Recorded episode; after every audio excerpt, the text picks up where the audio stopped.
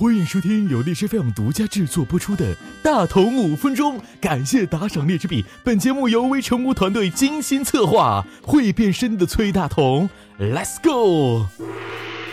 为什么手机的价格越来越贵？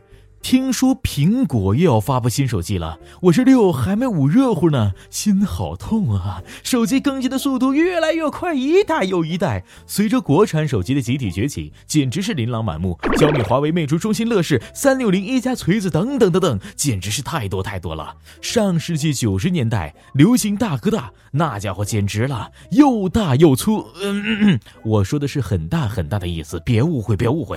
在那个年代，据说当时的有钱人聚会。坐在一起，竟然连菜都点不起，为什么呢？因为大哥大已经占满了桌子。再后来，进入二十一世纪的初期，第一款兼备砸核桃、防子弹、打电话的多功能手机——诺基亚横空出世。那时候的大同还在上小学，真的不骗你们。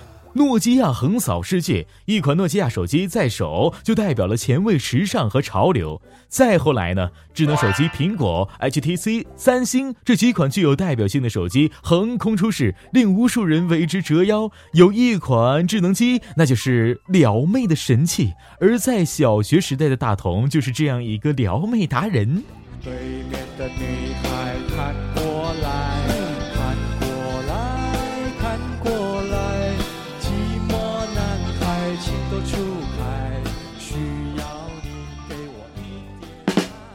到近几年，则是智能机普遍的时代，手机再也不是当年一机在手，天下我有的年代。到现在，则近乎人手一块。而我国智能机，则是在二零一四年开始迅速的崛起，性价比超高是它的特点。在二零一六年之前，统计显示，智能机市场比现如今整整高了百分之七个点，所代表的市场就是十几个亿的概念，你懂吗？你懂吗？十几个亿呀，阿西吧，我也想要。那么，为什么手机的价格越来越贵呢？随着时代的进步、改革的前行、国家的发展、世界的进步、地球的改变、宇宙的……呃嗯嗯，不好意思，跑偏跑跑跑偏了。首先，随着智能机不断的改善，大众生活水平越来越高，我们对于手机的要求也越来越高。从五百 M 的运行内存到六 G，不仅仅是手机的进步，随之而来的自然也就是硬件设施的要求不断的提高，成本一高，价格也就水涨船高了。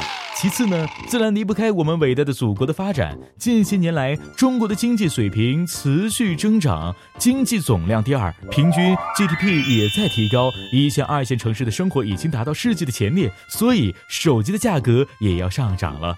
这最后嘛。则是因为在这三年间，手机的品牌已经慢慢的树立了起来，几乎一片红海的市场，也不能再继续的亏损，所以只能苦了我们一帮小伙伴了。